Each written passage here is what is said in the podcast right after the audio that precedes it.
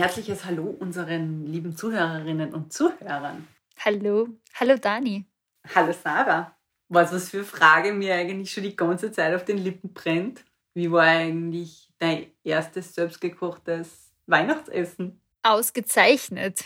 Ich bin mir gar nicht sicher, was mein erstes selbstgekochtes Weihnachtsessen ist. Bei uns ist die Tradition in meinem Elternhaus, dass es ein Jägerwecken gibt. Ist das so ein ausgestopftes Brot? Wenn du das so sagst und wenn ich es wenn versuche, dir zu erklären, dann würde ich es wahrscheinlich mit den Worten einleiten, das ist was ganz Typisches aus die 90er. Und auch ganz was Typisches aus die 70er und ganz was Typisches aus die 50er.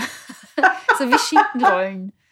Oder sowieso russische Eier, oder? Ja, ja, ja. Das ist für mich alles die gleiche Kategorie, wenn ich drüber nachdenke. Aber bei uns gibt es halt Jägerwecken zu Weihnachten und zu Silvester. Ich verstehe es auch, warum das so ist, weil man zu Weihnachten ja eh genug zum Tun hat und dann sich vielleicht nicht damit auseinandersetzen will, dass man jetzt auch noch großartig was kocht. Und ich glaube, das war bei uns auch immer der Grund, warum es das gegeben hat. Ähm, in meiner Familie, also das geht jetzt nicht zurück bis ins 15. Jahrhundert, aber in meiner Familie war es jetzt irgendwie so die Tradition, dass das bei mir so mein Papa macht, der halt den Jägerwecken füllt. Es kommt aus, also von seiner Seite der Familie. Wir Kinder haben den Nachmittag früher immer damit verbracht, im Rudel das Christkind zu suchen. Ja, währenddessen habe ich gar nicht in Frage gestellt, was meine Eltern währenddessen machen. Na, vor allem als Kind, als Kind fragt man sich ja sowieso nicht, was die Eltern eigentlich machen, oder? Nein. Nein, nie. Na. Das ist echt wahr. Am Abend war halt, ist, halt, ist der klassische Ablauf Jägerwecken essen, Tee trinken, Bescherung. Dann halt auch noch Rosenkranz beten, singen, Bescherung, singen, spülen, metten gehen. Ich verstehe es aber auch, warum man zu Weihnachten groß aufkocht, weil es halt, weil man hat halt echt Zeit. Also das habe ich bei uns jetzt gemerkt, dadurch, dass wir ja kein Programm haben. Es ist so witzig, weil vorher hast du gerade gesagt, ich verstehe es, dass man zu Weihnachten nicht groß, nicht groß aufkocht, weil man hat ja keine Zeit. Und jetzt genau das Gegenteil. Weil man, hat ja, man hat ja keine Zeit, wenn man Weihnachten inszenieren muss, wie eine Theateraufführung, wo man Kinder hat und wo vielleicht Verwandte kommen und alles. Also da hat man ja keine Zeit. Aber wenn man die Zeit hat, dann hat man ja viel, viel Zeit. Ja. Also wir haben echt uns den ganzen Tag damit auseinandersetzen können, wie wir jetzt unser Essen zubereiten. Also ich kann beides extrem gut verstehen. Also wir haben jetzt mit einmal natürlich noch keine Tradition eingeführt, aber... Das war nämlich jetzt meine Frage, wie, wie war jetzt Weihnachten ohne Jägerwecken? Ja, wir können es ja zu Silvester noch machen. also du vermisst den Jägerwecken? Ähm, ja, ich befürchte, er, er schmeckt nicht so, wenn ich ihn selber mache. Ja, aber wir können ja eine neue Tradition einführen, dass wir jedes Jahr zu deinem Geburtstag Jägerwecken essen. Und zwar einen das Jägerwecken, stimmt. den wir machen. Ja, das stimmt. Bei uns gibt es ja auch immer schon einen vegetarischen Jägerwecken. Einen vegetarischen und einen fleischigen? Ja. Oder? Okay. Ja, beides. Weil der traditionelle Jägerwecken ist ja mit einfach ein Block Gouda, ein Block Schinkenwurst und, wenn es gar wird, ein Block Essiggurkel. Gibt sicher. Na. Und eine, eine Tube Mayonnaise. Und dann halt das, was man aus dem Brot rausholt, aufkochen in Suppe und mischen und reinstopfen und dann kalt stellen. Ja, das ist echt, also wenn ich, wenn ich an das denke, wie man das zubereitet und was es ist, denke ich auch gleichzeitig an Küchenfliesen, die so ganz große gelbe Muster haben. Ja, oder also beige. echt die 70er Jahre. Ja. Mhm. Und der vegetarische ist dann gleich, nur ohne Schinkenwurst oder hat der irgendwas Besonderes? Na, der ist eigentlich gleich ähm, mit veganer Mayonnaise, Erbsen, Babykarotten, Mais. Ist gut. Das Klassische. Ja. Ich verstehe auch, warum man zu Weihnachten die Verwandten trifft. Also ich verstehe, warum mein klassisches Weihnachten so ausschaut, weil man hat so viel Zeit. Es sind jetzt dieses Jahr vier Tage, also mit 24. sind es vier Tage hintereinander frei, wo man echt, was, also ich habe das Gefühl, es ist verboten zu arbeiten, wo man einfach frei hat und Feiertag machen muss. Also ich habe ja heute Gedanken in eine andere Richtung gehabt, nämlich, dass ich glaube, dass dieses Jahr Weihnachten, wo diese Feiern im großen Familienkreis eher nicht so populär sind oder nicht so äh, sozial erwünscht, äh, für voll viele Leute die totale Befreiung ist, weil sie endlich nicht mehr mit der Familie Weihnachten feiern müssen. Ganz bestimmt. Auf jeden Fall.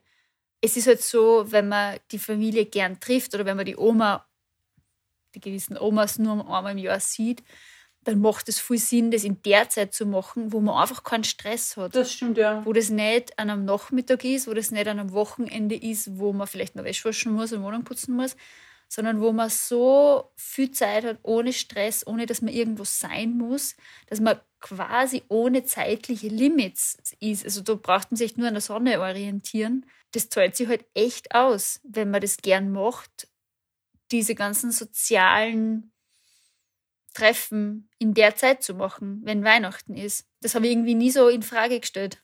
Und jetzt erst mit diesem Abstand von was es heuer ist, auf Weihnachten draufschauen, während Weihnachten mhm. passiert. Und es sind die Gegebenheiten ja sehr ähnlich, nur die Umstände ganz anders. Also ich habe frei und es ist Weihnachten und es gibt Weihnachtslieder und es gibt Kekse, aber halt ohne allem anderen. Ich bin echt total gespannt, wie es mir mal geht, wenn ich aus irgendwelchen Gründen wieder mal dazu komme, traditionell klassisch Weihnachten zu feiern. Weil ich zum Beispiel das Gefühl überhaupt nicht, dass ich jetzt so viel Zeit habe. Ja. also gar nicht. Weil für mich ist, ist quasi nur ein langes Wochenende. Ja. Mhm. Ich habe hab ein bisschen mehr Zeit als sonst an einem Wochenende.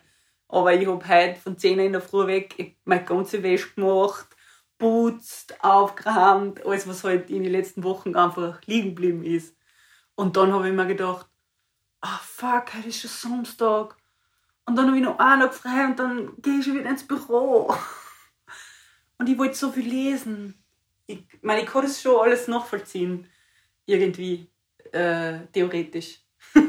ich kann ja deine Seite auch nachvollziehen, weil das ist so, wie wenn man, ähm, wie von Leichnam. Also halt ein langes Wochenende. Donnerstag Feiertag, ja, genau. Freitag Fenstertag, Urlaub und dann ja, vier Tage frei, genau. wo man nicht nach Kroatien ans Meer fährt, sondern halt daheim bleibt und einmal die Sachen aufarbeitet, die liegen geblieben sind. Ja, genau. Mhm.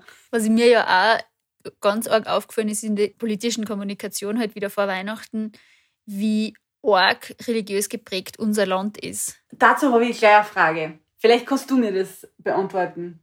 Äh, ich habe jetzt immer, also von allen äh, Kanzler, Vize, Gesundheitsminister und so, alle haben immer von einem würdevollen Weihnachten geredet.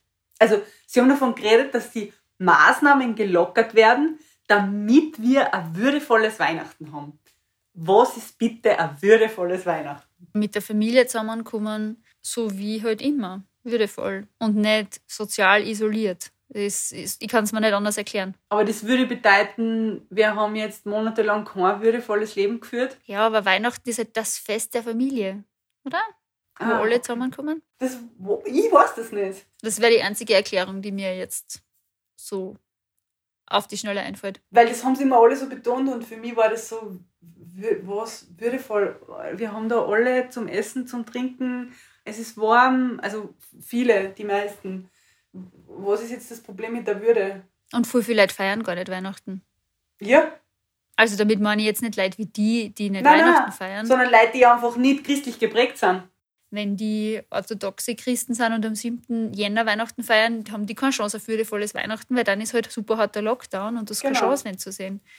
Oder Hanukkah. Das war eine Woche vorher. Als ich ja noch im Handel gearbeitet habe und natürlich auch zu Weihnachten an der Kasse war, habe ich irgendwann die Regelung eingeführt, dass man in der Woche vor Weihnachten oder halt in der Weihnachtszeit nicht den Menschen frohe Weihnachten wünscht, wenn sie es nicht uns wünschen, sondern dass wir von uns aus proaktiv immer nur schöne Feiertage wünschen. Mhm. Und niemals wem unseren Glauben aufzwingen, nur weil wir glauben, dass frohe Weihnachten irgendein universeller Wunsch ist. Aber das ist halt gar nicht so. Ich glaube schon, dass viele Leute, die Weihnachten nicht feiern, von sich behaupten würden, sie haben gar kein Problem damit, wenn wer frohe Weihnachten zu ihnen sagt. Aber was, das ist halt so, wie wenn einen frohen Geburtstag zu wünschen, der halt einfach nicht Geburtstag hat. Ja,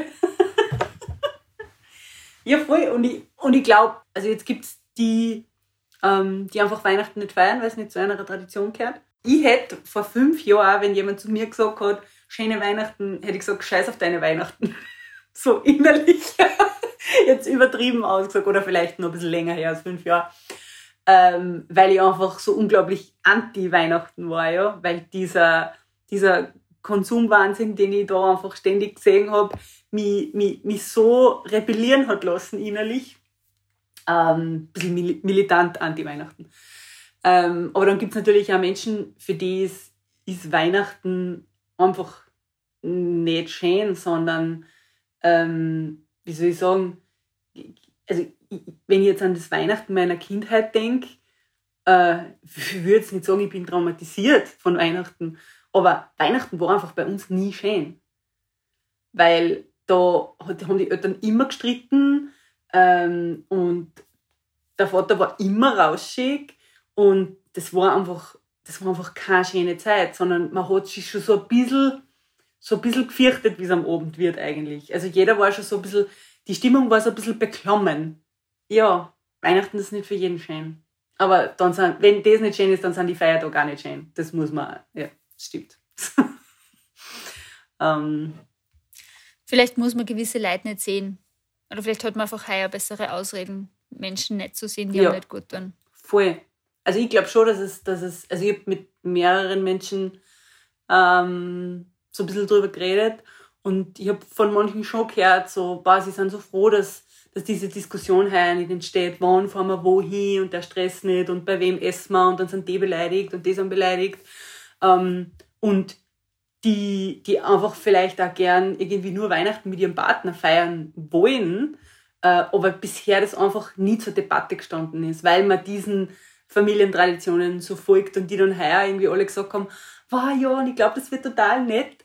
Ähm, nur, wir sind nur zu zweit und ich meine, ob das dann schön war oder nicht, das ist jetzt auch wieder eine andere Frage.